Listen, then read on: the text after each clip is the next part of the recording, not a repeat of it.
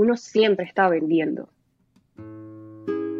Desde lo más básico, querer enamorar a alguien. Tú cuando quieres enamorar a alguien, y eso aplica para ambos casos, del hombre a la mujer y de la mujer al hombre. Tú cuando quieres enamorar a alguien, tú te vas a vender. Y no te vas a vender desde eh, la mala concepción de que me voy a regalar, no, sino de que muestras tus mejores atributos, eh, muestras o hablas de conversaciones que quizás tú sabes que vas a conectar con la otra persona. Te vistes bien, hueles bien. Tú estás vendiendo. Eh, te cortas el pelo, te arreglas, te maquillas o los hombres se echan perfume, etcétera, etcétera. Eso poniéndolo con el, a nivel de relaciones. Yo quiero conseguir un trabajo en X empresa. Yo voy a estudiar quién me va a entrevistar. Yo voy a saber de qué temas hablar. Buenas, Carlos Bustos aquí. Este episodio fue con Isabela Álvarez. Isa es una experta en marketing y ventas online, ventas digitales y estrategia digital. Y nos comenta un poco sobre su historia en el mundo, en su mundo, eh, sus retos y cómo solventarlos para lograr ser exitoso en ese mundo de redes, ese mundo digital, en el que tanto hoy en día estamos. Tocamos diferentes temas como en qué se debe enfocar un emergente en este mundo, las cosas a evitar, incluso tocamos la inteligencia artificial al final, contenido, storytelling, vida, muerte y un poco más. Puedes escuchar su podcast donde se enfoca en marketing y ventas se llama Magnética, casualmente lo estaba escuchando ahorita antes de editar el video. Y puedes seguirla en sus redes para apoyarla. Y obviamente si quieres impulsar tu marca digital. Espero que disfruten este episodio. Fue con mucho cariño, con mucha curiosidad de mi parte para adentrar a este mundo emergente y una invitación para que también ustedes entiendan, para que tú entiendas cómo desenvolverte en este mundo que es más complicado de lo que parece, pero a la vez es simple. Les recuerdo que al final del podcast estoy dejando una pequeña frase. Muchas veces tiene que ver con el programa y otras veces no. Disfruten. Estoy abierto a sugerencias, comentarios, y demás. Aprendo siempre de lo que me dices y lo utilizo para mejorar. Esa es mi filosofía. De nuevo, disfruten. Ok, Isa. Em, me alegra, me alegra tenerte, me alegra empezar contigo. Isa, siento que a veces a mí me gusta empezar por el principio. Y bueno, en verdad quería mm, mencionar que, bueno, tú y yo estudiamos juntos. Nos conocemos de niños. Lo bueno y lo malo, hemos estado ahí. y, mm, y wow, siento que hoy en día te veo. Bueno, feliz Día de la Mujer ayer. Gracias, muchísimas gracias. Y hoy en día yo a ti te veo como una mujer súper femenina, tienes tu súper esencia. Ah, eh, bueno, te, como dije, te conozco desde niño he visto de cierta forma tu transformación.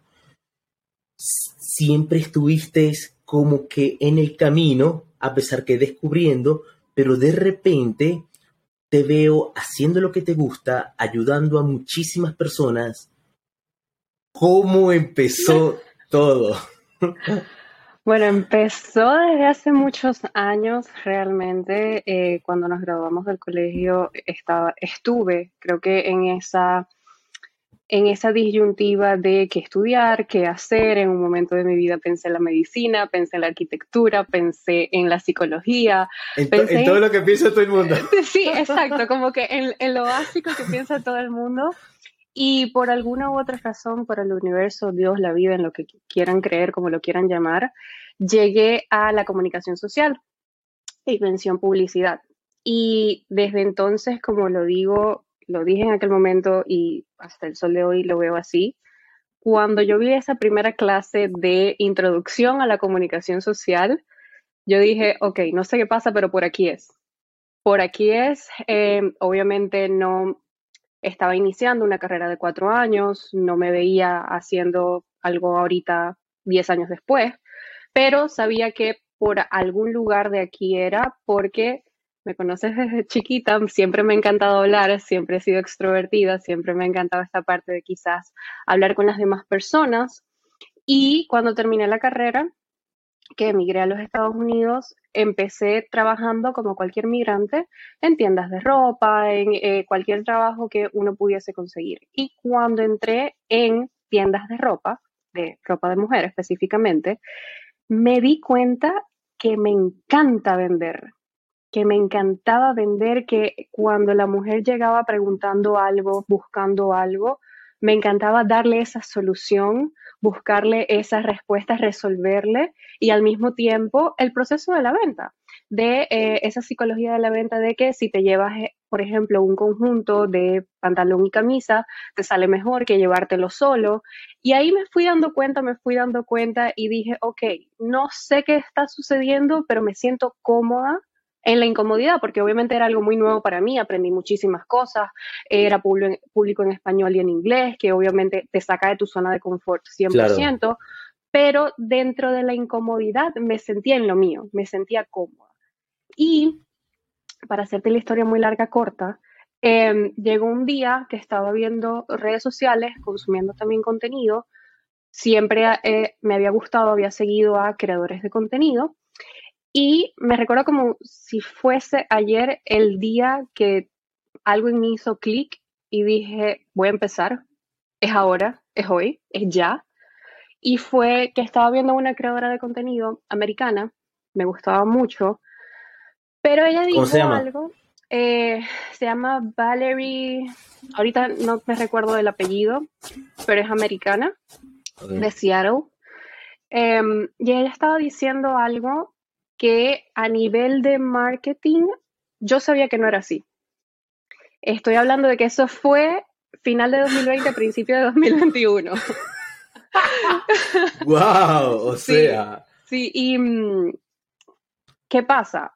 Final de 2020, principio de 2021, pandemia todavía, todo estaba, bueno, ya Miami no estaba cerrado, pero a nivel mundial todavía seguía la pandemia súper fuerte. Em, yo sabía que había una ola de creadores que así como se estaba empezando a habilitar mucha más información que antes no teníamos acceso, de la información también viene la desinformación, que así como está una parte, siempre está la otra. Y me recuerdo perfectamente que yo tenía a mi novio enfrente, yo estaba viendo el, el, Instagram y dije, esto no es así, ¿por qué ella está diciendo esto? Y a mí como que me dolió porque yo la seguía, ella me gustaba su contenido. Y él me dijo, mi novio es bien como directo, me dijo, ¿por qué no lo haces tú? Si tú puedes hacerlo. Si al final yo estudié eso. Muy buen punto. si al final yo estudié eso, yo venía de eso, me encantaba vender, me encantaba hablar con las personas. Y literal dije, ¿sabes qué? Lo voy a hacer. Y al día siguiente em, me vestí, me arreglé, puse, me recuerdo que eso fue en el comedor de la casa de aquel momento, puse una mesa, la silla, una bolsa de arroz para poner el teléfono, no tenía trípode, no tenía absolutamente nada. Y grabé ese primer video de, ok, a partir de ahora mi Instagram va a cambiar. El que se quiera quedar, bienvenido. El que se quiera ir, este es el momento. Y te soy sincera, en ese momento sabía que quería ayudar a más personas, sabía que quería enseñar, sabía que quería informar. A mí siempre también me ha gustado el enseñar, el educar. Qué bonito. No sabía que iba a llegar a donde estoy hoy, por supuesto, pero dije, algo bueno tiene que salir si mi intención es servir al final, es, educar a las demás personas. El que quiera resonar conmigo o el que resuene conmigo, bienvenido. Y el que no, siempre van a haber personas que no, no pasa nada. Para eso hay distintos creadores. Entonces, ese fue el momento en que, digamos, hice clic y empecé. Isa, y tú empezaste desde tu propia cuenta. Sí, yo no hice una cuenta nueva. Hay, hay, que le guste, le guste, y si. Ahora, y muchas personas, de cierta forma, de tus amigos, dijeron, ah, ¿qué, qué es esta vaina ahora? y chao, o te apoyaron, o. Si supieras que tuve, tuve como las dos partes. Em, tuve comentarios muy lindos, tuve muchísimo apoyo. eh, sobre todo las personas que más me conocían y que sabían que me encanta hablar, que me encanta vender, que estudié comunicación, como que el que de verdad me conocía me dijo, wow, bien, bien qué bueno que te lanzaste. Obviamente también recibí comentarios, el típico comentario de, ay, ahora se cree la influencer, esto no va a durar tres mm. meses, ya te veré en un año. Obviamente siempre se, se van a recibir las dos cosas y eso es parte también de lo que enseño hoy en día. En ese momento no me tomé nada personal, ni lo bueno ni lo malo, es simplemente, ok, ¿cómo puedo ir evolucionando? De que sí estaba muy consciente de que no iba a ser perfecto, de que lo iba a ver en un año y iba a decir, ¿por qué hiciste esto? ¿Por qué lo hiciste así? Pero creo que eso es lo bonito de iniciar, el poder ver una evolución constante y de eso se trata realmente. De empezar, he tenido esta frase en mente estos días y es dispara, dispara, dispara y luego apunta. A ver qué sale. o, sea, empieza, dale, lánzate y vas aprendiendo en el proceso. Sí, y, creo que, de, disculpa te interrumpo, pero también es como, no solo es como dispara, dispara, dispara y luego apunta, obviamente si te puedes asesorar con alguien y empezar con el pie derecho, hazlo, eh, yo lo digo hoy en día de que mucho de lo que yo enseño hoy en día en mis cursos y programas es lo que a mí me hubiese gustado aprender hace dos años, pero creo que se trata de ser muy consciente de que nunca va a ser perfecto. Y ese es el punto, que cada día, que en mi caso en cada publicación o en cada programa, pueda ir mejorando, pueda ir evolucionando, que lo que hice hace dos años hoy lo vea con ternura, pero que en tres años lo que estoy haciendo hoy lo siga viendo con ternura, de que siempre se trata de ir evolucionando e ir creciendo. Eso yo le llamo Kaizen, mejora continua. Seguro conocer el término. Sí, siento que también eh, eh, eso es, eh, eso es parte de la vida. Ahorita tú mencionaste que siempre te gustaba enseñar, pero veo también que siempre te gusta aprender. Exacto. Entonces, es un ser maestro y alumno todo el tiempo. Y eso siento que es lo bonito. Sí, y que para yo me he dado cuenta que para enseñar yo tengo que aprender. De que lo que yo enseño hoy, vuelvo a lo mismo, lo que yo enseño hoy al nivel de cómo lo enseño, jamás lo iba a enseñar hace dos años. De eso, ese es el punto. Ahora, ¿y te ha tocado alguna vez aprender de alumnos? Por supuesto, todos los días. O sea, de los casos como tal. En cada asesorado lo hago, no solo porque son distintas industrias y cada industria tiene como lo suyo, sus características. De, por ejemplo, tengo clientes o asesoradas que están en el fitness o en nutrición, tengo otras que están en arquitectura o tengo otras que son profesoras de inglés. Son industrias muy distintas que cada una tiene como su, su característica en lo que más hay que trabajar y obviamente de ellas también aprendo siempre. siempre y aprendo no solo de mira cómo lo ve ella o mira cómo se puede tratar, sino aprendo de yo también, ¿qué haría si yo estuviese en su lugar? ¿O qué haría si yo fuese profesora de inglés? ¿Cómo lo vendería? ¿Qué haría si yo fuese eh, diseñadora de interiores? ¿Cómo lo vendería? Es un constante aprendizaje realmente, sí. Qué bonito. Ahora, Isa, de cierta forma yo también, siempre me lo han dicho, siempre lo he sabido, y bueno, tú también estás en esta área de ventas. Y es, un, y, algo muy bonito, eh, incluso, bueno, es algo que admiro. ¿En qué, ¿En qué sentido? En encontrar ese clic, en descifrar de cierta forma esa fórmula. Yo estos meses he estado como que aprendiendo un poco porque también me, a mí siempre me ha llamado la atención la influencia, pero la, influencia de verdad. Eh, como tú dices, o sea, en verdad ayudar a la persona y en verdad a motivar a la persona a crear cambios verdaderos y que le van a hacer bien. O al menos que yo pienso que le van a hacer bien. Y por lo general le hacen bien porque es, genuino y son cosas muy, muy, simples, como por ejemplo, levántate temprano, ten tu rutina, eh, come bien, ten tu rutina nocturna para que tengas tu rutina eh, diurna bien. Entonces, a mí siempre, y, he descubierto que tengo que entrar de cierta forma de un ángulo eh, y, todo esto se estudia y, ahí es cuando nace de cierta forma el marketing, la influencia. Pero también me di cuenta que todo esto también es un sistema que ya está establecido. O sea, aquí no se está reinventando la rueda. Ya de cierta forma se han visto estas personas que han sido exitosas y tienen un patrón y lo único que tienes que hacer es tú montarte en la montaña rusa y seguir el patrón, paso a paso. Ahora te pregunto, ¿cuál es ese código? ¿Cuál es ese patrón? ¿O cómo empieza todo eso? A ver, yo creo que eh, hay un error común que cometemos, porque me voy a incluir en un principio, a mí también me pasó, de querer reinventar la rueda o querer inventar el agua tibia en cada publicación, en cada vez que hablas. Y eso no solo lleva a la saturación, a la abrumación de que esto es demasiado, ya no puedo con las redes. Obviamente no puedes con las redes si en cada publicación quieres inventar el agua tibia. El agua tibia ya está inventada. Tú lo que tienes es cómo yo digo de que, ok, este es el agua tibia, pero este es el agua tibia rosada.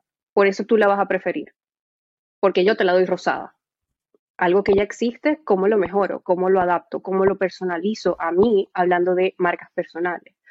Pero en la venta, partiendo del marketing, el marketing es simplemente estudiar la mente del consumidor. La psicología estudia la mente de la persona, el marketing estudia la mente del consumidor, esa parte de consumismo, de querer comprar, de cómo eh, reaccionamos a distintos em, gatillos que, nos hacen necesitar o querer X cosa. Entonces, el patrón principal es que todo cliente, hablando de cliente, hablando de la venta del término, todo cliente tiene un punto de dolor y ese punto de dolor puede venir desde la necesidad o desde el deseo. En muchos casos vienen desde ambas.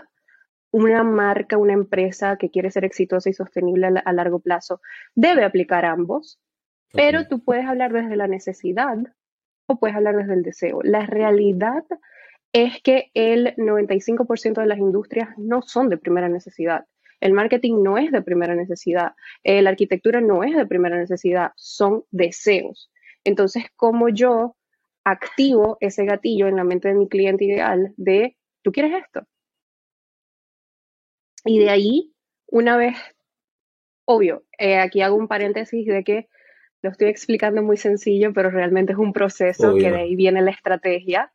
Pero una vez haces el clic en la mente del cliente, vas a tener tu DM lleno, vas a tener tu página web llena de ventas, porque estás conectando con esa persona, activando ese gatillo mental de, sí, yo lo quiero. Quizás no lo quiera en el momento, quizás no lo, quiere, no lo necesite de que si no lo tengo mi vida no cambia. Pero ahí es donde juega el marketing y, la, y ese, ese mercadeo o esa publicidad, porque al final el marketing estamos hablando de que es algo relativamente nuevo, no tiene más de 15 años. El advertising, la publicidad viene desde los años 60. Igual, tocaba las mismas fibras, tocaba los mismos nervios desde la necesidad o el deseo. Sí, estamos como que descubriendo cómo era el juego, más o menos. Exacto. Ah, se fue la pregunta que te iba a hacer. Em,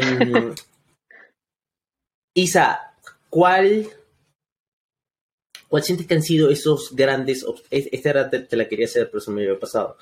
¿Cuál sientes que han sido esos grandes obstáculos con los que te has enfrentado desde, desde el principio de tu carrera? ¿Cuál sientes que han sido esos, wow, eh, esto fue difícil, ahorita viendo atrás? El síndrome del impostor, honestamente. El síndrome del impostor es algo que en la actualidad se habla con muchísima ligereza, pero es algo que realmente existe y que si te dejas llevar te puede afectar hasta el punto de acabar con tu negocio. Pero es ese de, es como, yo siento, mirando en retrospectiva, que mm, me las vi difíciles porque soy una persona, siempre lo he sido, tú me conoces, soy una persona bastante perfeccionista y que me gusta dar el 100 en todo y me gusta tener el control en lo que mayormente pueda. Típico los trabajos en el colegio cuando yo decía, no, yo lo hago, yo hago la presentación, yo hago el dibujo, yo hago el escrito, yo lo hago todo. Ahora, o mejor dicho, cuando estaba iniciando, veía que, sobre todo en tecnología, hay cosas que no dependen de mí.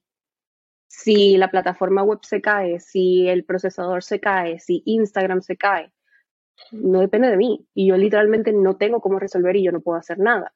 Eso por un lado. Y por el otro, el hecho de, ligándole un poquito a, lo de querer inventar el agua tibia o querer reinventar la rueda, eso de que no tengo que ser perfecta. mi cliente ideal no me va a comprar porque sea perfecta, me va a comprar porque le estoy brindando soluciones a su negocio. Y esas soluciones no van a ser perfectas, pero van a llegar al punto. Le van a ayudar a vender, le van a ayudar a posicionarse. Entonces es como enfocarme más en el proceso que en el resultado final. Y eh, sí un trabajo bastante profundo a nivel emocional y a nivel mental de que no tengo por qué ser perfecta. No tengo por qué ser perfecta. Em, se trata de evolucionar, de que mi mejor de mi, perdón, mi versión de mañana sea mejor que la de hoy y mi versión de un mes sea mejor que la de mañana. Y en eso. Y el otro obstáculo, que no diría que fue un obstáculo, pero fue la primera vez que me pasó, me impresionó, porque obviamente ya al ser dueño de un negocio, al trabajar en una tienda, tú no lides con reembolsos, tú no lides con nada de eso, tú simplemente eres un empleado más. Pero al ser dueño de, ya de un negocio, cuando venían los reembolsos, cuando venían esta parte administrativa, fue un desafío, fue, ah, ok, yo no solo necesito saber de marketing y ventas, yo necesito saber de contabilidad, yo necesito saber de leyes en, aquí en Estados Unidos, por ejemplo, yo necesito saber de eh, customer service, o sea, yo necesito saber de muchas otras cosas que más que un obstáculo es eso, fue un desafío de, ah, wow, también tengo que aprender de esto. No es solo lo bonito, es también quizás lo que para mí en aquel momento se veía como aburrido. Ya hoy no lo veo así, obviamente, porque entiendo que es parte de mi negocio. Em, pero sí, diría que es como aprender muchas cosas nuevas que es, o las aprendes o se cae el negocio.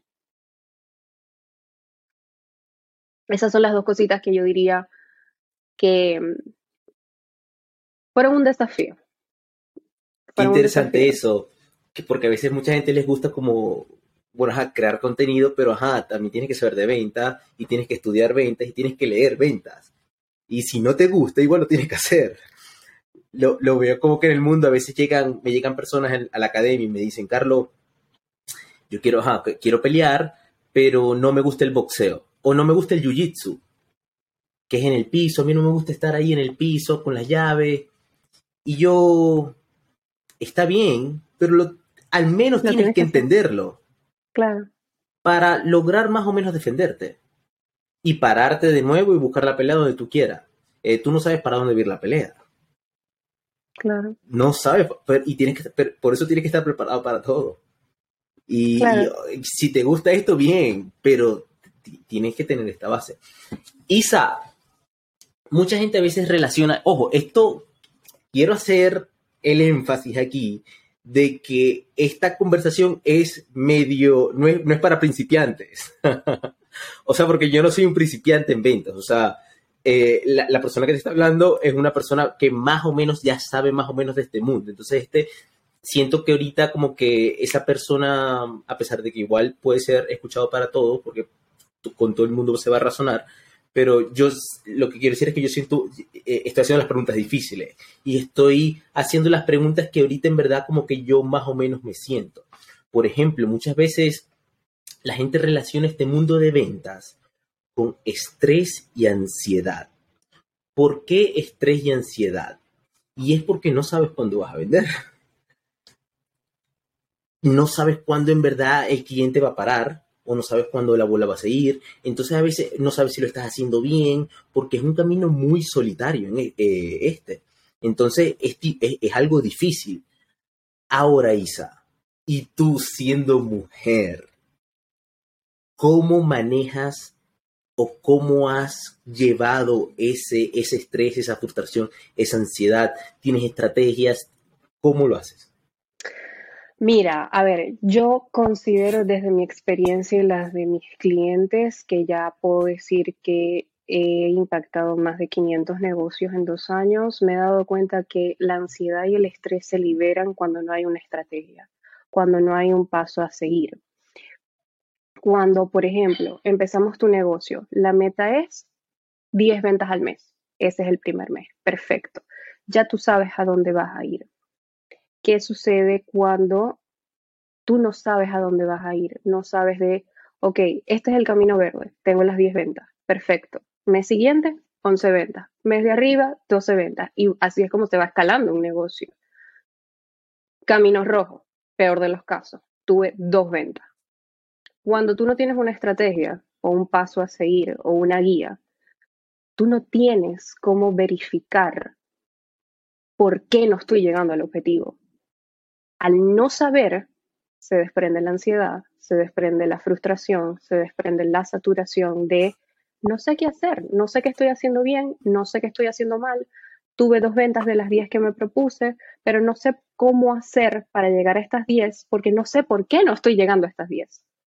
Cuando tienes una estrategia, o por lo menos las estrategias que yo aplico es para poder tener esas métricas y poder luego analizar para siempre, ir escalando o mejorando, es, ok, esta era mi estrategia, 10 ventas eran el objetivo, logré dos ventas. Cuando yo tengo una estrategia, yo puedo ver qué fue lo que no hice, qué fue lo que estuvo mal, qué fue lo que funcionó, y de ahí poder entender por qué no logré esas 10 ventas. Yo me he dado cuenta, como lo dije en un principio desde mi experiencia y la de mis clientes, que la ansiedad viene cuando tú no entiendes, que la, que la frustración viene cuando tú no entiendes qué es lo que no está funcionando. Como no entiendes qué es lo que no está funcionando, no sabes cómo mejorarlo, no sabes cómo solucionarlo, no sabes cómo arreglarlo. Cuando tienes, hablando de la estrategia en redes sociales, en ventas, pero esto realmente aplica para todo en la vida, cuando tienes el objetivo y no llegaste a él, tú puedes dar pasos para atrás y mirar en tu estrategia y número uno, ver qué no hiciste. Número dos, ver qué hiciste que no era en el momento, que no era el tiempo. Por ejemplo, hablando de lanzamientos, que es eh, algo que asesoro también.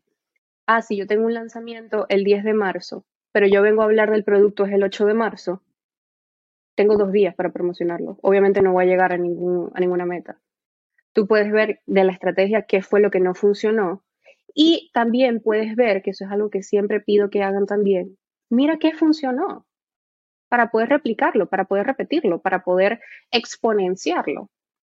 Ese entendimiento es el que va a permitir, o mejor dicho, va a regular esos niveles de ansiedad, porque ya tienes una respuesta que pudo depender de ti, pudo no depender de ti, pudo haber sido de que, mira, el día del lanzamiento la página web se cayó. Son cosas que no dependen de ti, pero que afectaron obviamente ese goal de ventas.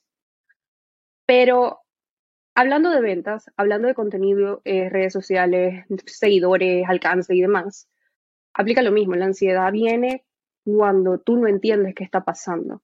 Por lo tanto, no sabes cómo resolverlo. Cuando tienes una guía, por decir una guía, si prefieren eh, asesorarse, que es lo que realmente recomiendo, pero si quieren ir por su cuenta, anota, una estrategia es simplemente el paso a paso de cómo voy a llegar del punto A al punto B. Del punto A al punto B necesito tres pasos, tres cosas. Ok, ya las tengo. ¿Cuándo las voy a hacer? Necesito un tiempo para cumplirlas. Necesito que sean medibles. Son 10 ventas, son 10 clientes. No es un millón de seguidores, no es un millón de ventas. No, son cosas concisas que puedes hacer. Llegó el, em, el, plazo final, llegó la meta o se cumplió el tiempo. Ok, ¿qué funcionó, qué no funcionó? ¿Cómo lo mejoro? Eso es lo que más te puedo decir que regula cualquier nivel de ansiedad, de incertidumbre, de, em, de, frustración en cuanto a todo lo que implica tener un negocio digital porque puede ser aplicado a la venta, puede ser aplicado al contenido, a los seguidores, puede ser aplicado a un podcast, a cuántos escuchas, cuántas descargas. Y obviamente si lo llevamos más general, también es aplicado a la vida. Isa, ahora, ¿y sientes que de cierta forma eso, te, e, eso fue lo que más te ayudó? De cierta forma como que eh, estoy hablando más como que del momento como tal, ok, estoy ansioso, me tengo que, mm, tengo que descifrar esta estrategia. Eh, por, ejemplo, en mi caso, yo a veces le, le agarro del gusto al café y escribo con café y siento que el café me enfoca, no abuso de él, llegué a abusar un tiempo, pero a veces siento que si me paso o si me quiero enfocar más, lo hago, pero luego tengo esas consecuencias de ansiedad. Y muchas veces digo, bueno, eh, vamos a bajar las revoluciones, busco leer, a veces busco entrenar. Eh, ¿Te tocó también ese tipo de cosas? Sí, claro. Y, salir de las pantallas un tiempo, ¿qué? Y todavía me pasa. Eh, afortunadamente, desde el año pasado para acá, mi negocio ha crecido muchísimo, ha escalado muchísimo, a niveles que en ciertos momentos es como que me tengo que retraer de, ok, no puedo estar todo el tiempo resolviendo, resolviendo, resolviendo, resolviendo. También tengo que disfrutármelo. Y eh, a lo largo del tiempo he mm, aplicado distintas cosas para como volver al centro, volver al presente. La ansiedad también viene de no estar en el presente. Eh, dependiendo del día, dependiendo del momento, dependiendo de lo que tenga que hacer, aplico el ejercicio, aplico la respiración consciente, aplico el journaling, aplico la meditación, aplico simplemente salir a la calle a, tomar sol y respirar aire fresco. A, pesar de que estás en New York. a pesar de que esté en New York, subo a la azotea, que es bueno, como que lo más, lo más fresco. Este, salgo a, caminar a mi perrita. O sea, son cosas como que simplemente eh, me hagan también como desligarme unos minutos de lo acelerado que es el mundo digital, porque sí, esa es la realidad, evoluciona constantemente, la tecnología no espera por nadie y es como, yo lo digo siempre en Instagram cuando sacan una nueva actualización de Instagram que es semanalmente, es o ves cómo adaptarte a la actualización y usarla a tu favor o te quedas atrás. Entonces en esos momentos ¿Qué recomiendo? Lo que más te sienta cómodo para ti, para cada persona. En mi caso, como lo dije, en dependencia del horario del día, de lo que tenga que hacer, del momento, de cómo me sienta, o voy a hacer ejercicio. Por otro lado, también simplemente hago una meditación de cinco minutos. Tampoco tiene que ser como que, no, para relajarme o para enfocarme tengo que apartar dos horas de mi día. No, puede ser algo tan sencillo como respiración consciente, tres minutos, sin pensar en más nada. Esas, esas pequeñas cosas, aplicándolas día a día, son las que hacen no solo eh, el camino de un negocio digital más llevadero, sino también te hacen disfrutarlos, te hacen estar en el presente. Sí, quiero. Eso es lo que, yo diría. Quiero hacer un paréntesis, porque muchas veces, a veces, eh, que dijiste de cierta forma que hagan lo que, que sintieran, pero hagan que sea sano, porque muchas veces... No, claro, por supuesto. porque muchas veces las personas sienten esa ansiedad y se van, y como tienen a veces pantallas cerca, se van por la pornografía, a veces están solos y dicen, ah, me voy a echar un porro, eh, o sienten esa ansiedad y empiezan con estos comportamientos que son, que son adictivos, como que para apaciguar esa ansiedad, pero luego eso rebota, que es lo que no saben, y luego se encuentran de repente en un hueco que es muy difícil eh, sacarlos. o sea, cuando digo que hagan lo que les guste, cosas que al final no les generen más ansiedad, porque incluso partiendo de algo tan sencillo como el café, a mí me encanta el café, me encanta disfrutar el café, me encanta el sabor del café, pero yo sé que si me tomo tres cafés al día, a las 10 de la noche voy a estar con taquicardia. Entonces es como también ser un poquito consciente de, eh, es lo mismo, no llevarte al extremo de que, no, para hacer algo saludable significa que tengo que meditar por dos horas seguidas. No, pero es como aplico hábitos que me llenen la mente, el corazón, el alma, en minutos, pedacitos de mi día. ¿Los hábitos te hacen o te deshacen? Hablando de hábitos. Yo creo que todo en extremo te puedes hacer. Por ejemplo.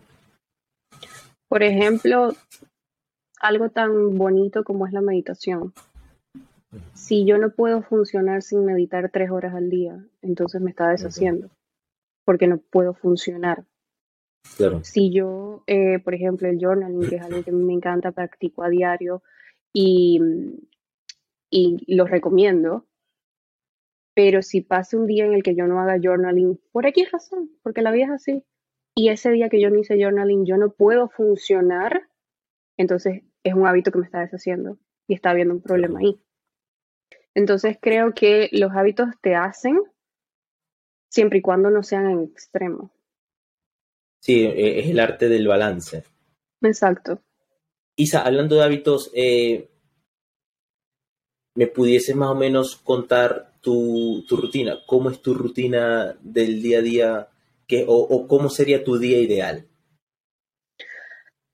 Hace tiempo me hice esa pregunta para un episodio de mi podcast también y me di cuenta de que actualmente la mayoría de mis días son mis días ideales y eso es muy bonito decir y siento mucha gratitud al poder decirlo. Pero la mayoría, porque obviamente no son todos, pero la mayoría de mis días empiezan por me levanto, me baño, me aseo, etcétera. Eh, hago algún tipo de ejercicio, mover el cuerpo, desde yoga hasta un entrenamiento de pesas, en dependencia de mi día, lo que tengo que hacer, el tiempo que tengo, el ánimo que tengo, lo que hice el día anterior. Dependiendo de muchas cosas, siempre intento hacer algo para mover el cuerpo. En la mañana, justo después de levantarte. En la, en la mañana. En la mañana porque es donde más tengo tiempo, realmente. Em, luego me tomo mi café, hago journaling. ¿A qué hora te levantas? Me levanto entre seis y media y siete. No por, honestamente, no por alarma. Yo nunca he sido una persona muy dormilona, entonces eh, me despierto sola. Em, me tomo, eso sí, es, tengo como ese pequeño ritual de que mientras lo pueda hacer, lo hago, de tomarme mi café, hacer mi sesión de journaling, sí me provoca meditar a una meditación corta y luego ya de ahí como eso de las ocho y media, nueve de la mañana es que arranca mi día en el trabajo. Eh, en dependencia de contenido, clientes, asesorías, etcétera, etcétera. Ya sabes eh, lo que vas a hacer, o sea, previamente, eh, ¿lo, planeas el día pasado o, el, día, el mismo día en la mañana? No, lo planeo casi siempre la semana, los domingos. Los domingos como que reviso mi agenda, cuántas asesorías tengo a la semana, cuántos clientes, cuántos sitios web, etcétera, etcétera. O sea, planificas tu semana entera.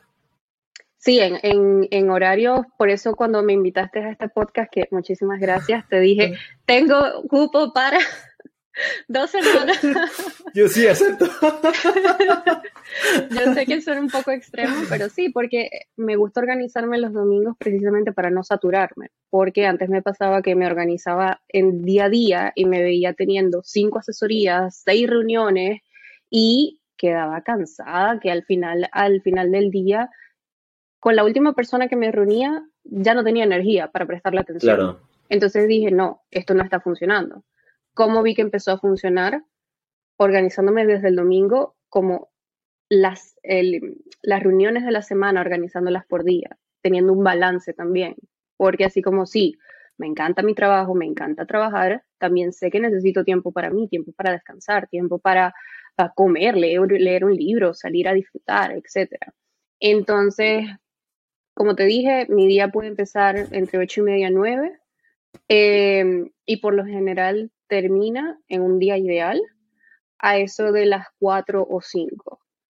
Si tengo asesorías más tarde, que no suele suceder, pero hay clientes de que, por ejemplo, Isa, estoy en X zonas horarias, necesito esta hora, me quedo hasta las 6, 7. Si tengo un lanzamiento, de repente estoy trabajando hasta las 10 y media, 11 de la noche, como me pasó el lunes, que el, hace dos días, hace, si hace dos días eh, lancé mi programa y el día anterior me quedé ajustando todo hasta las 10 de la noche son cosas que pueden suceder, pero sí, un día ideal se ve así.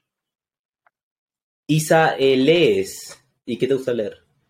Leo mucho, sí, me encanta. Y leo desde crecimiento personal, marketing, por supuesto, marketing, ventas, negocios, y también he incluido recientemente novelas de entretenimiento solamente. Me he dado cuenta de que cada cierto tiempo leer una novela o un libro que no me aporte nada, que no me aporte ni crecimiento mental ni crecimiento en venta, Me aporta mucho, porque me distrae, me relaja. Sí, bueno, eh, un, gran amigo siempre me ha propuesto leer ficción y yo leo no ficción. Le hice caso un tiempo y me gustó, es más, me imaginaba la película, era algo muy loco, o sea, porque pareciera que literalmente yo estuve ahí en el momento, incluso lo veo como un recuerdo, que yo estuve ahí, sí, es algo muy loco. Y, él me ha dicho, Carlos, el leer ficción de cierta forma te eh, expande la creatividad. Claro.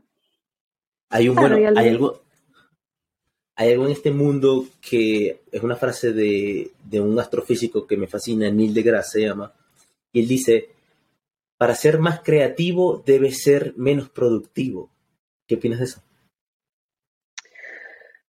Yo no diría que la productividad se puede ver de muchas formas, porque en mi trabajo ser creativa es ser productiva.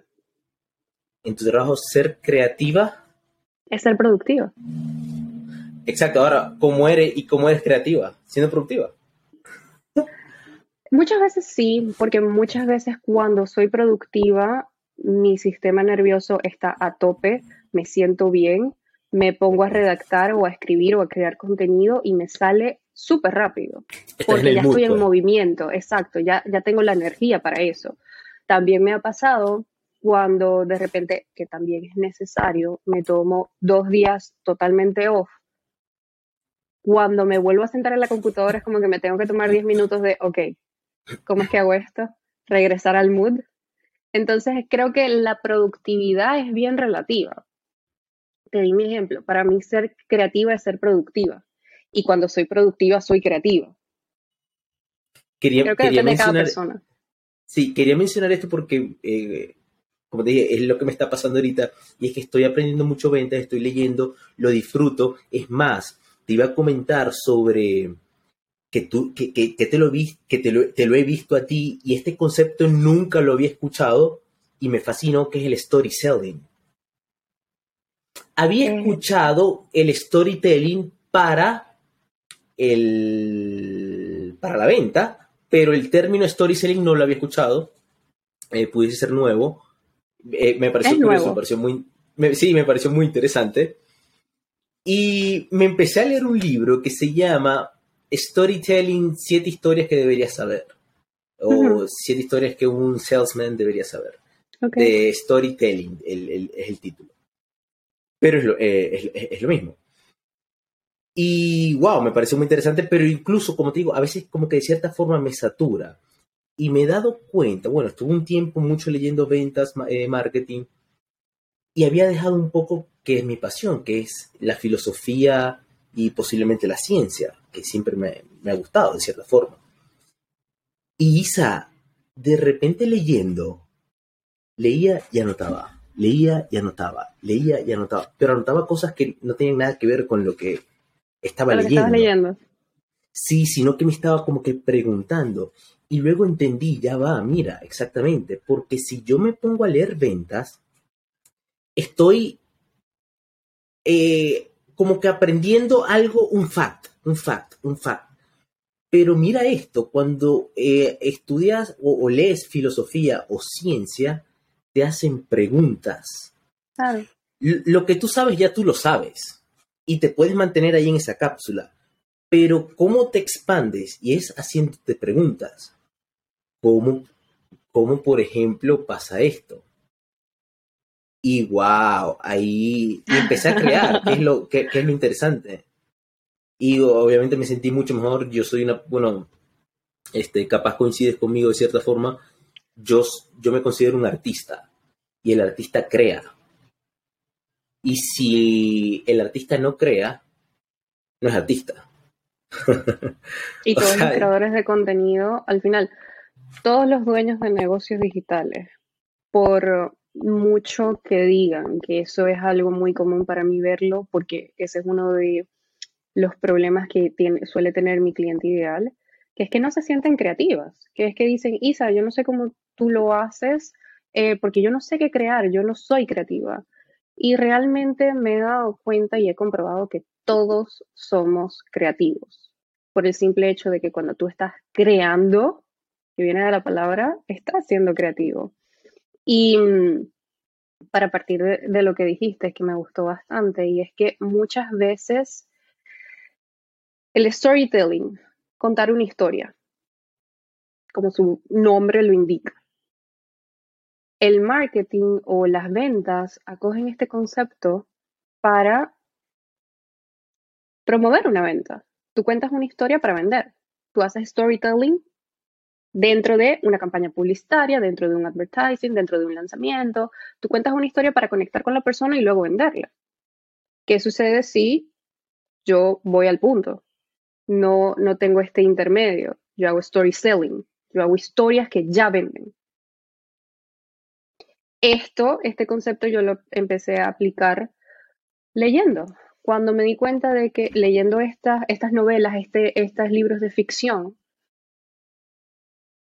como no estaba enfocada en vender, vender, vender, aprender a vender, aprender a vender, aprender a vender, sino estaba enfocada en desarrollar mi creatividad, disfrutar un poco, relajarme un poco, era cuando luego me sentaba y era más productiva siendo creativa y podía escribir mejor y podía contar historias de que no es, ok, ¿cómo, cuento, ¿cómo hago storytelling para luego vender?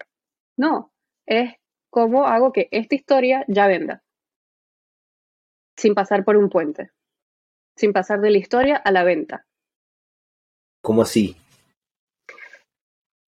A ver, la diferencia del storytelling y el story selling okay. es que cuando tú haces storytelling es contar una historia. Ok.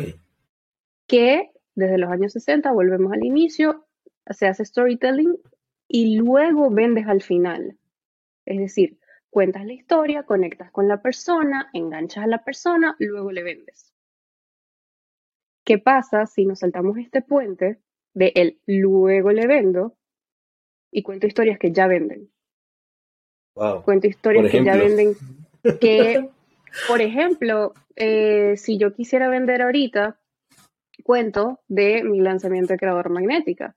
Cuento un poco de lo que fue el lanzamiento para mí, cómo vamos un 40% soldado en apenas tres días, de el cuento el cómo me siento yo de emocionada, la respuesta que he tenido de mis clientas y al final dejo un link. Ahí no hubo un, action. Ahí ya no hubo un si te quieres inscribir y demás y demás y demás, que ya viene la venta. No, yo simplemente dejo el link y ya. Conté una historia que vendió. Y estoy segura de que, supongamos que nos estén viendo o oyendo 100 personas, al menos 30 se meten en el link. Y eso me he dado cuenta que se puede desarrollar muchísimo haciéndonos preguntas y leyendo o, aprendiendo, si no te gusta leer, por ejemplo, pero aprendiendo de cosas que expandan tu creatividad si son novelas, novelas, si son libros de ficción, son libros de ficción, si es arte, pinturas o el, ejercicio de hacer otro tipo de arte, pintar eh, esculturas y demás. Claro. Al final, ¿qué expande tu creatividad? ¿Qué la activa? Qué bonito.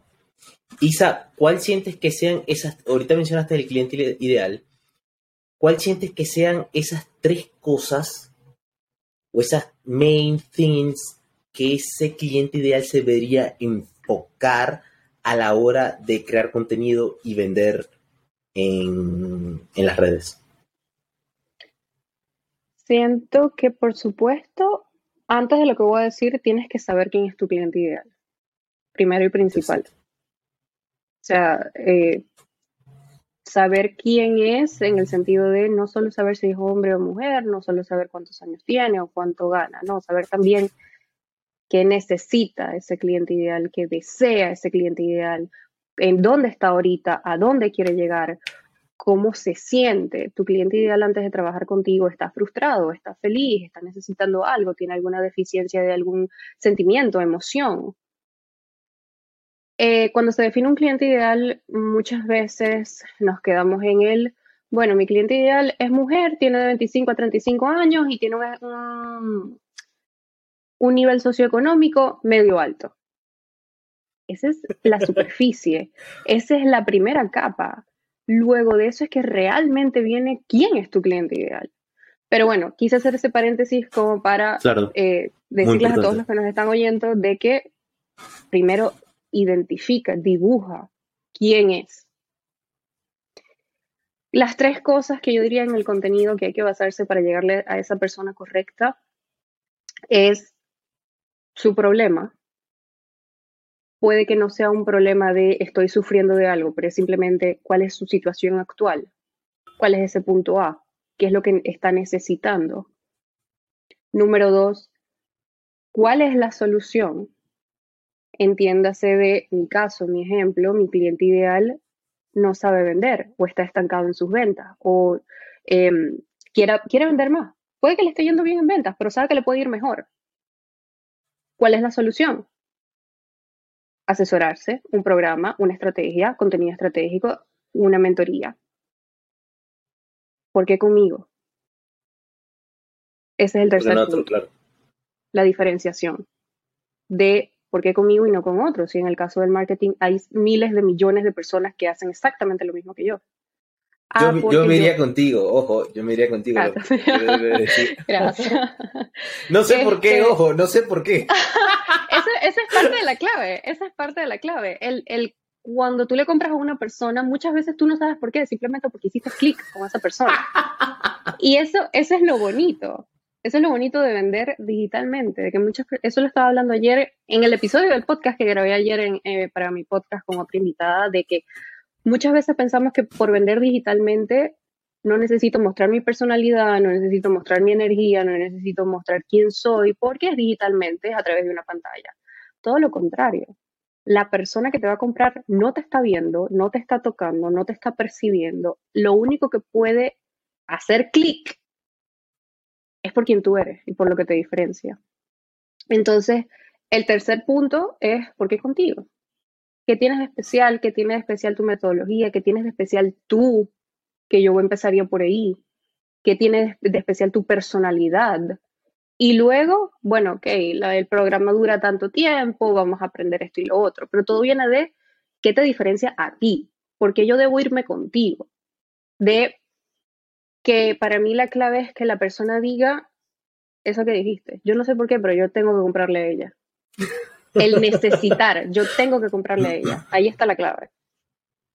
Ahora, Isa, ¿y todo esto eh, recomiendas que la persona lo escriba, que lo anote, que lo vaya perfeccionando? Hay, hay veces que, por ejemplo, em, de cierta forma vas perfeccionando ese cliente ideal. Sí, claro. A ver, aquí eh, eso es algo que yo aplico mucho en todos mis servicios. Yo doy workbooks y cuadernos de trabajo porque precisamente escribiéndolo es la mejor forma de darte cuenta de, ah, mira esto que salió. Y segundo, es como tener un registro de cómo va evolucionando. Tu cliente ideal va a ir evolucionando a medida que tú y tu negocio vayan evolucionando. Y también es productivo ver esa evolución y tener ese registro de que mi cliente ideal hace dos años quizás no es mi cliente ideal de hoy. Porque yo he ido evolucionando, mi negocio ha ido evolucionando, mis servicios han ido evolucionando. Obviamente yo quiero que mi cliente ideal también vaya evolucionando. Y Isa, ¿te has puesto de cierta forma maquiavélica a veces? en el sentido de utilizar esa herramienta de influencia para tu vida eh, social. Eh, eh, por ejemplo, wow, quiero tener un contacto con esta persona, siento que pudiésemos hacer un buen contacto, siento que pudiésemos hacer una relación, voy a utilizar mi, mi, superpoder de ventas para conectar con esta persona. O sea, lo sacas fuera del negocio como tal. Yo creo que mm, no conscientemente. o sea, porque me pongo a pensar y, pienso, ok, obviamente en algún momento lo, lo tuve que haber hecho, pero creo que también uno siempre está vendiendo. Desde lo más básico, querer enamorar a alguien. Tú cuando quieres enamorar a alguien, y eso aplica para ambos casos, del hombre a la mujer y de la mujer al hombre. Tú cuando quieres enamorar a alguien, tú te vas a vender. Y no te vas a vender desde em, la mala concepción de que me voy a regalar, no, sino de que muestras tus mejores atributos, eh, muestras o hablas de conversaciones que quizás tú sabes que vas a conectar con la otra persona. Te vistes bien, hueles bien. Tú estás vendiendo. Eh, te cortas el pelo, te arreglas, te maquillas, o los hombres se echan perfume, etcétera, etcétera. Eso poniéndolo con el, a nivel de relaciones. Yo quiero conseguir un trabajo en X empresa.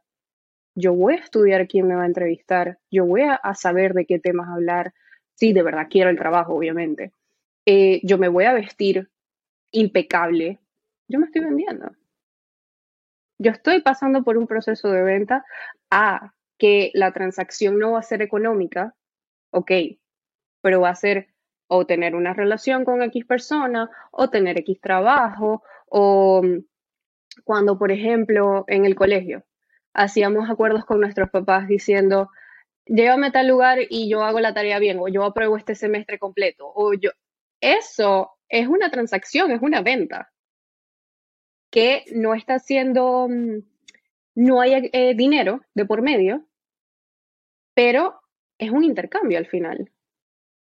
Entonces, para responder tu pregunta, me imagino que en algún momento lo tuve que haber hecho, por supuesto, porque uno siempre está vendiendo, uno siempre está vendiendo. Interesante. Sí, no, este, este, este, esto a mí, me, a mí me llama muchísimo la atención. Es un tremendo mundo. Es imposible, en verdad es imposible encapsular todo en, una conversación, porque es un tema muy profundo. Isa, ahora, sí, ahorita eh, me pasó por la mente, ¿cómo sientes que es la manera ideal de cerrar al cliente? ¿Es a través de una videollamada? Porque, bueno, como dijiste, este mundo es online, no estamos con la persona en el momento y esa persona a veces necesita esa seguridad. ¿Cómo uno de cierta forma como que le transmite esa seguridad? Es por videollamadas, últimamente se cierra esa venta por videollamadas, es últimamente creando esa confianza con la persona ya previamente. He escuchado muchísimas formas. ¿Cuál sientes que es eh, de las ideales o la que te funciona a ti o la, la que recomienda? Existen muchas formas, eso es cierto. Yo aconsejaría primero que todo hacer con la que te sientas más cómodo. Si es por una videollamada, hazlo. Si es por mensaje, hazlo. Si es por una llamada solamente sin el video, hazlo también. Mi caso personal, el que yo aplico desde hace más de un año, es por mensaje. Yo, el 95% de mis ventas las cierro por mensaje, no hay necesidad de una videollamada, a menos que estemos hablando de que el cliente quiere algo muy específico, quiere más de un servicio, que me suele pasar, de que Isa quiero el sitio web, pero quiero la mentoría, pero quiero esto, pero quiero lo otro. Y ahí sí yo digo, no porque no vaya a cerrar la venta, es porque yo necesito saber qué realmente quiere. Claro, vamos, a entender un poquito más. Exacto, vamos a tener la videollamada para yo realmente saber qué necesitas. Porque muchas veces una persona al querer iniciar quiere ir con todo, pero también muchas veces el ir con todo, ir a full, no es la solución. Necesito que primero te enfoques en esto y luego vamos por aquí. En ese caso sí tengo la videollamada.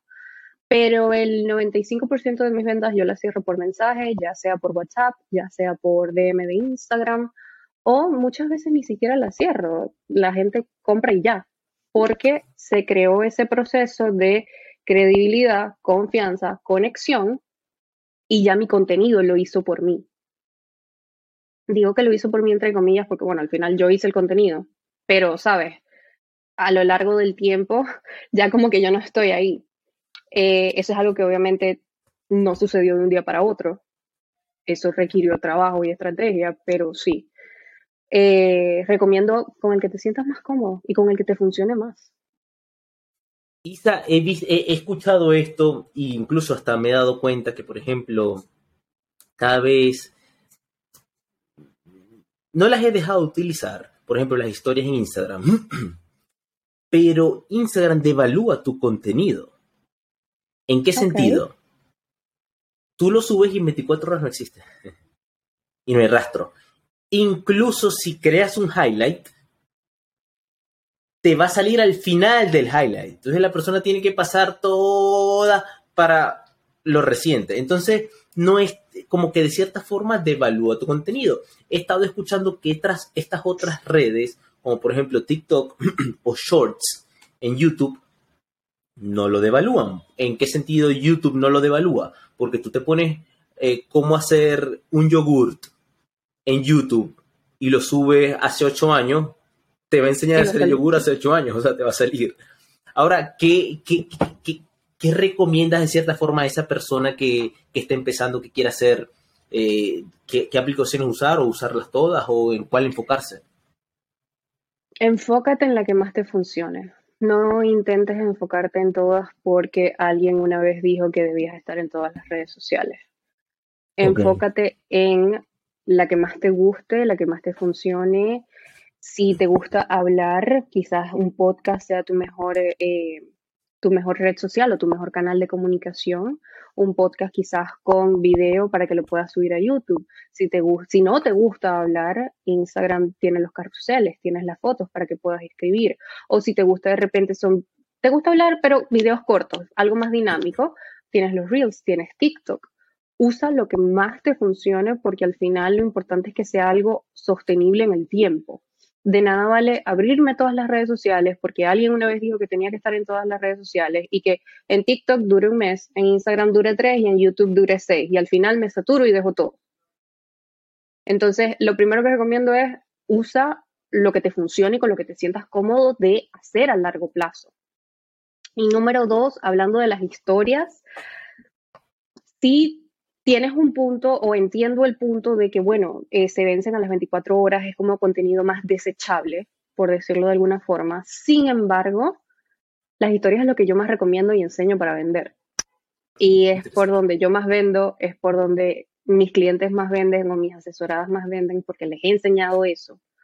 Porque la diferencia del feed, hablando de Instagram específicamente, la diferencia del feed y de las historias es que en el feed yo te aparezco en el feed, tú estás viendo tu teléfono, tú estás viendo Instagram y yo aparezco.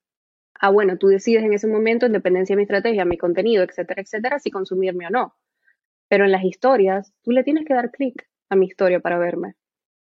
Tú le tienes que dar, o sea, tú vas viendo historia por historia y me vas viendo y me estás consumiendo conscientemente porque me quieres consumir.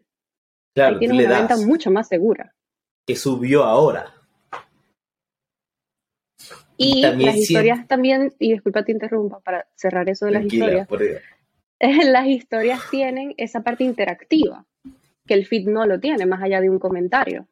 En las historias yo puedo pedir que interactúen, en las historias yo puedo poner la cajita de preguntas, la encuesta, la reacción y demás, y se siente más una conversación, no se siente tanto un monólogo. Cuando tú sientes, tú como posible cliente, sientes que estoy conversando contigo, tú conectas más rápido. Y por lo tanto ese proceso de compra es más rápido y se siente más ligero. Ahora, Isa, eso es un trabajo enorme que tú tienes y ahora siento que, es más, me gustaría luego tocar este punto y es cuáles son tus objetivos eh, próximos, o sea, cómo, porque este, este lo, ¿qué es lo bonito de esto? Y es que este, este sistema es escalable. Es escalable, es decir, va creciendo. Y bueno, yo veo a, personas en, digamos, los grandes ligas que tienen muchas personas que responden sus DMs por ellos. Que ojo, eh, eso lo veo hasta cierto punto eh, viable. Obviamente no le, no, le hasta, hasta, a mí me pasa a veces cumplo años y verás, es todo el día, literalmente me tomo un día entero para responder, porque, y en verdad me y a mí me gusta responder, porque es esa persona que se dedicó un tiempo y se recordó, qué sé yo, y a mí me gusta responder a cada persona ese, esas gracias. Pero hay veces que veracción, o sea, ya va, eh, voy a ir por partes, porque pierdo el día. Entonces, ¿Cómo manejas eso? ¿Cómo luego y cómo piensas luego escalar? Eh, porque, wow, son, son, cada vez son más personas. Bueno, algo que hice este mes, literal, hace dos semanas, por primera vez contraté a alguien para que me ayudara, un asistente. Y creo que la clave en ese caso es que no se deshumanice la ayuda. Que sí, estas grandes personas, grandes ligas, no solo en marketing y en ventas, en cualquier industria, que tienen personas que respondan sus mensajes, que tengan como, que el primer contacto no son él o ella. La clave es que se siente que estás hablando con una persona y eso es al final lo que el usuario quiere. No hablar con un robot, sentir, sentirse escuchado, sentirse atendido. Entonces, la clave para cualquier negocio escalar es sí, por un lado tienes las automatizaciones, tienes todo lo que brinda la tecnología, pero nunca dejar de lado el factor humano, que eso es lo que al final va a conectar con esa persona y va a hacer que esa persona compre. Creo que eso es lo más importante realmente. Isa, ¿tú te enfocas en, mayormente en empresas para Estados Unidos o para toda Latinoamérica o todo el mundo? No, eh, todo el mundo. Todo el mundo. Eh, tengo clientes en Estados Unidos, en toda Latinoamérica, por supuesto, en Europa. Súper. Este es, eh, está buenísimo, me encanta esta conversación. Isa, un mensaje para esas personas que quieren empezar, quieren, están en esto, están en duda o ya empezaron y están de cierta forma eh, perdiendo los ánimos, ¿qué les pudiese decir? Para, voy a hacer dos mensajes, uno para el que está iniciando de cero o para el que está pensando en iniciar y es no lo pienses tanto, lánzate al agua, nunca va a ser perfecto. Hay un mantra que yo le digo un mantra porque ya yo lo considero como un mantra, eh, pero que le digo a mis clientes y es 70% listo es perfecto si está 70% listo para ser publicado, está perfecto para ser publicado, públicalo, porque si no, nunca lo vas a hacer. Y entre antes empieces, sí, puede que sea em, menos perfecto, menos soñado como lo quieres, pero entre antes empiezas, antes vas a llegar a esa versión que quieres ser. Antes vas a llegar a ese negocio que quieres crecer o antes vas a llegar al punto que quieres llegar. Entonces, entre antes empieces, antes vas a llegar a esa meta. Punto. Y al que ya empezó y quizás está frustrado, se está desanimando, es también las redes sociales no son una carrera de velocidad, son una carrera de resistencia. Y la constancia es fundamental para vender, para crecer la audiencia que quieras crecer, para crear la comunidad que quieras crear las redes sociales mitifican un poco esta parte de la viralidad y de poder crecer 20 mil seguidores en una semana. Sí, sí se puede. y disculpa lo repita, pero es que hay muchas cosas que están alineadas al episodio que saqué ayer. El episodio que saqué ayer fue con una chica, con una persona que admiro mucho, una creadora de contenido también, que tres reels de ella, no uno, tres se hicieron virales y en cuestión de tres... ¿Cómo se llama ese episodio eh, o cómo lo pudiese buscar la gente? Magnética Podcast en Apple Podcast y Spotify. El episodio se llama La Viralidad. Ok, ¿tienes número de episodio? Es el 16, es el número 16. Ah, y tres reels de ella se hicieron virales en cuestión de un mes.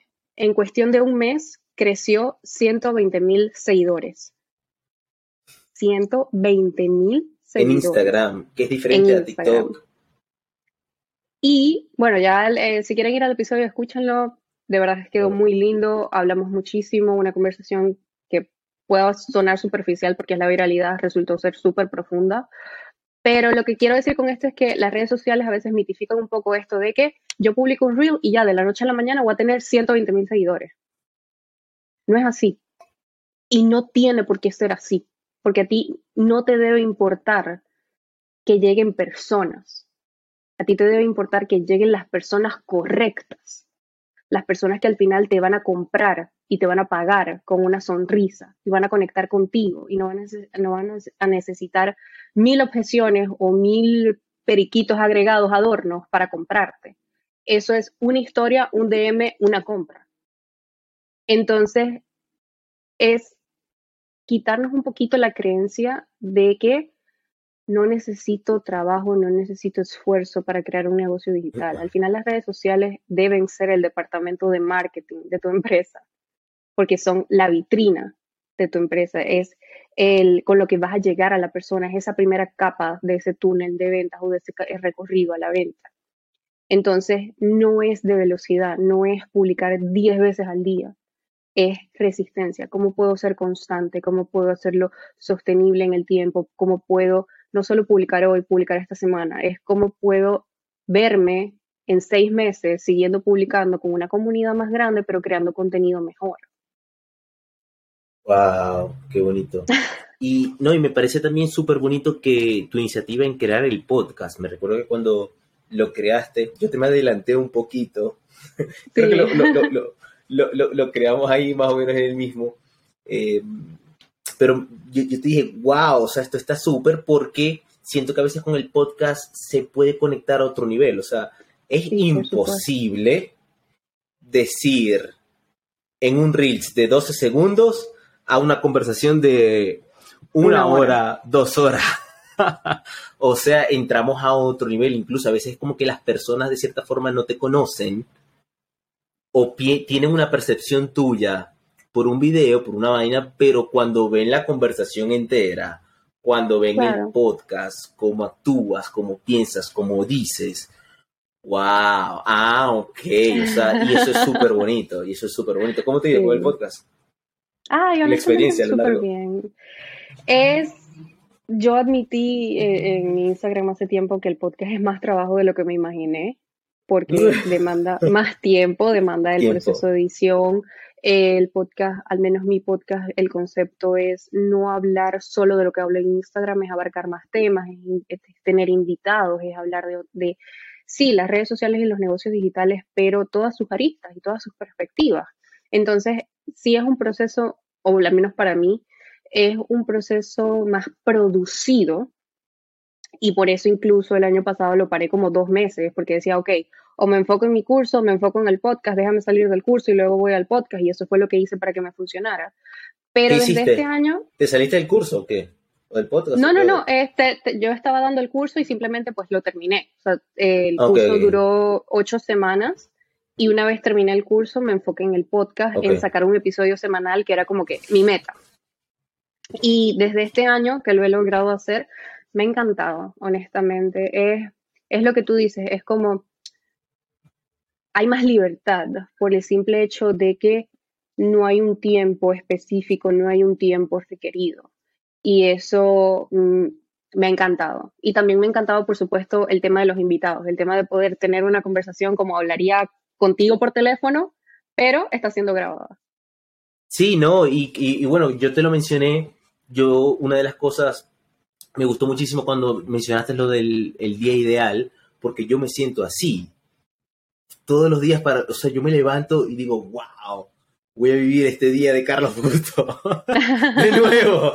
Y esta, esta locura y, me, fascina. Y yo lo veo como un desafío, oportunidades. Sí, van a ver, me, voy a sentir mal, pero ya me he sentido peor y tengo las herramientas para hacerlo y siempre a veces, por ejemplo, hoy tuve una muy mala noche, eh, revisé el teléfono un poco tarde, envié un mensaje fuerte, muy genuino, y, esperé, y, recibí una respuesta que me dejó en el aire. Entonces me costó la noche, pero luego veo lo que pasó, porque pasó en la mañana, y no pasó nada. Entonces me preocupé más de lo que había sido. Pero bueno, siento que es parte de todo, pero eh, volviendo al punto, a veces tengo, yo siento que tengo este privilegio de conversar con personas como tú, con personas que ya han hecho el trabajo, con personas que de cierta forma tienen un propósito, que están, que saben lo que quieren, son personas que yo, que yo admiro básicamente. Y yo digo, ya va, pero yo no me puedo quedar esto solo para mí.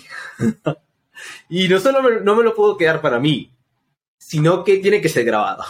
Al menos para mí. Entonces a veces a veces me veo yo mismo rechequeando mis podcasts. A veces, bueno, como tú dices, esto es un trabajo grande. O sea, no es, ay, no, voy a lanzar el podcast. Es la edición, eso lleva su tiempo, toma su tiempo. Exacto. Eh, y, y a veces, a, veces son estas conversaciones dos horas, yo las vuelvo a, ver dos horas o qué sé yo. Y no solo editándolas, sino a veces que la quiero ver. Exacto. a veces sí, a veces eh, es tiempo, pero, pero a veces digo, no, no, yo, yo esto, esto, lo tengo que sacar y siento que el podcast es, una herramienta hermosa para eso. Sí. 100%. Isa, vamos a las preguntas difíciles. Ok. Isa, bueno, como te mencionaba, viendo ahorita desde atrás toda tu vida, todo lo que has llevado, lo bueno y lo malo, ¿cuál sientes que sea el propósito de la vida? Porque estamos... ¿De la vida o de mi vida? De ambas. De la vida en general, de la vida en general yo siento que es ser feliz. Ser feliz desde la autenticidad, ser feliz desde hacer lo que te llena, de una frase súper cliché que voy a decir, pero la voy a decir porque la considero cierta, la felicidad se contagia y eso está comprobado. Entonces, cuando tú eres feliz desde tu autenticidad, desde lo que realmente te llena y, te apasiona hacer, desde pintar hasta salvar el mundo, poniendo los dos extremos, tú vas a contagiar esa energía. Y así es como súper cliché, pero el mundo va siendo un lugar más bonito, o al menos tu mundo, tu círculo. Y el propósito de mi vida, servir. Servir, educar, ayudar a dueños de negocios a que puedes vivir de lo que te gusta, de lo que te apasiona, de lo que te llena, de que es posible, de que gracias a las redes sociales, a los negocios digitales, que aunque parezca súper abrumador, este apenas es el inicio. Estos años desde la pandemia, desde el 2020, apenas es el inicio de los negocios digitales. Y mm, qué bonito, qué honor poder vivir este momento y poder, en mi caso, enseñar en este momento.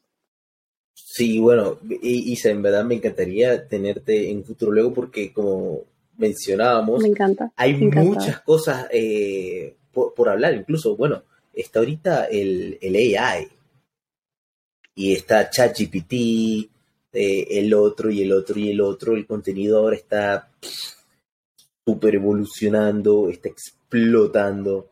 Este, esto está hasta, hasta incluso al borde de lo loco, de la locura como tal.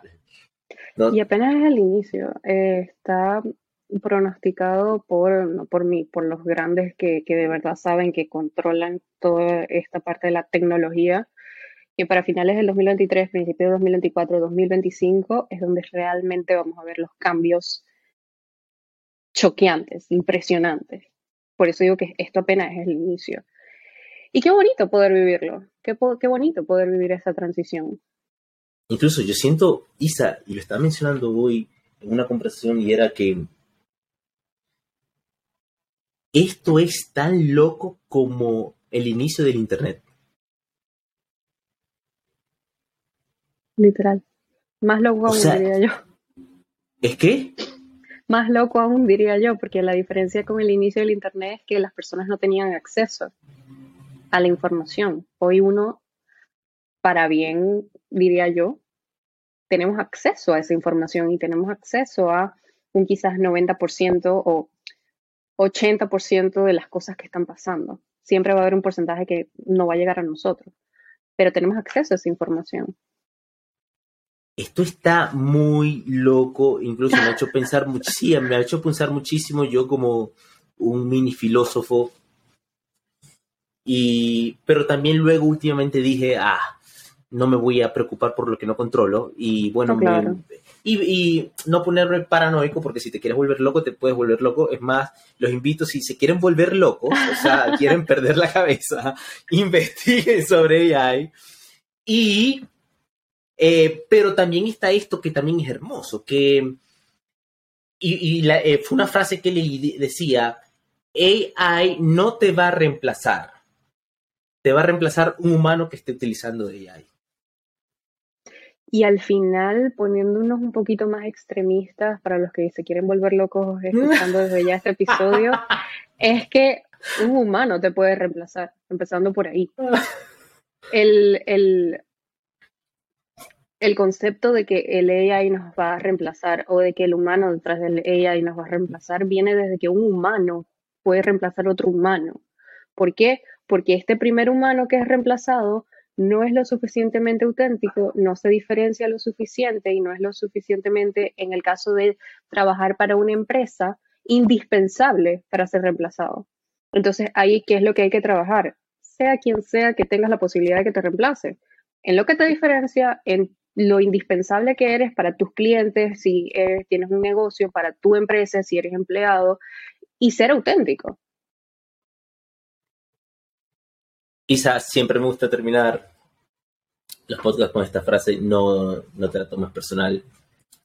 Y es, simplemente, es, por mi curiosidad y es muy personal también. Y es, ¿qué sientes que hay después de la muerte? Y piensas en ella. Y te recuerdo que somos humanos, no somos AI. aún. Eh, aún. Em, después de la muerte, siento que hasta ahora lo que he leído, lo que pienso y lo que creo, hay luz.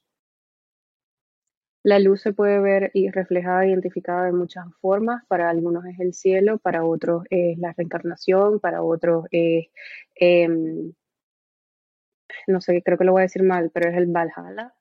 Creo que lo dije súper mal, pero bueno, los que me entendieron, me entendieron. Pero siento que hay luz. Hay luz, hay paz. Y ya una vez llegas ahí, independencia de lo que creas, va a pasar. Si crees en la reencarnación, puede que suceda. Si crees en el cielo, puede que suceda pero en líneas generales el concepto que siento que hay después de la muerte, o lo que siento que hay después de la muerte, es luz y paz. Hermoso. ¿Qué te gustaría dejar? No tiene que ser algo trascendental, no tiene que ser un nuevo, el, nuevo Facebook. ¿Qué es algo en el simple? Mundo. Sí, una vez que ya hayas partido. Eh, quiero dejar un nuevo, que en eso estoy trabajando, un nuevo concepto de los negocios, específicamente de los negocios digitales, que la energía femenina y la energía masculina son necesarias para un negocio, son necesarias para una venta. Quiero dejar un nuevo concepto de que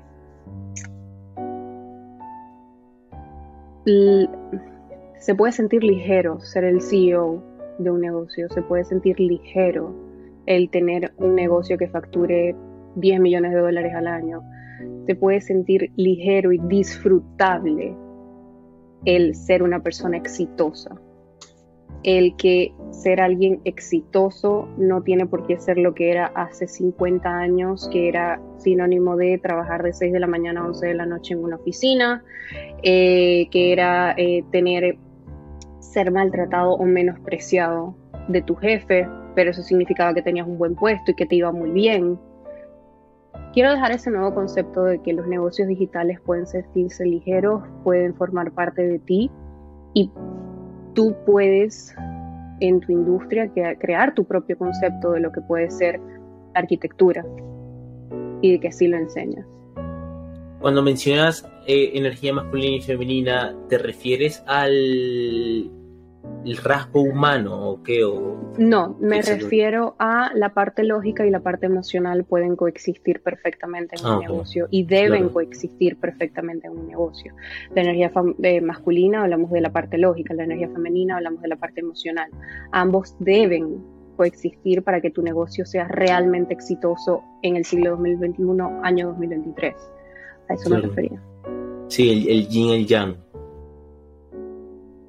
Isa, hermoso esto, me, me fascinó. Siento que esta conversación va a ayudar a muchísimos. Siento que mm, de cierta forma vas a ayudar a aclarar muchísimas dudas. Y bueno, abajo voy a dejar toda la información sobre ti, eres una chica estupenda, eres una chica con propósito, eres una chica mm, que está en su camino, eh, lo está haciendo, está cambiando vidas y wow, sin duda eh, me encanta, me encantó esto, me encanta ser tu amigo. Muchísimas gracias. Y, gracias por la invitación, de verdad que sí. Te quiero muchísimo, Isa. Espero vernos pronto, ya sea en New York o, o donde sea, en Nueva York o donde sea. Encantada y bueno, muchísimas gracias por la invitación. Ojalá que esto realmente pueda ayudar a todos los que nos están escuchando. Amén. Out. Estamos listos. ¿Qué tal te pareció? Lo que voy a hacer ahora, Isa.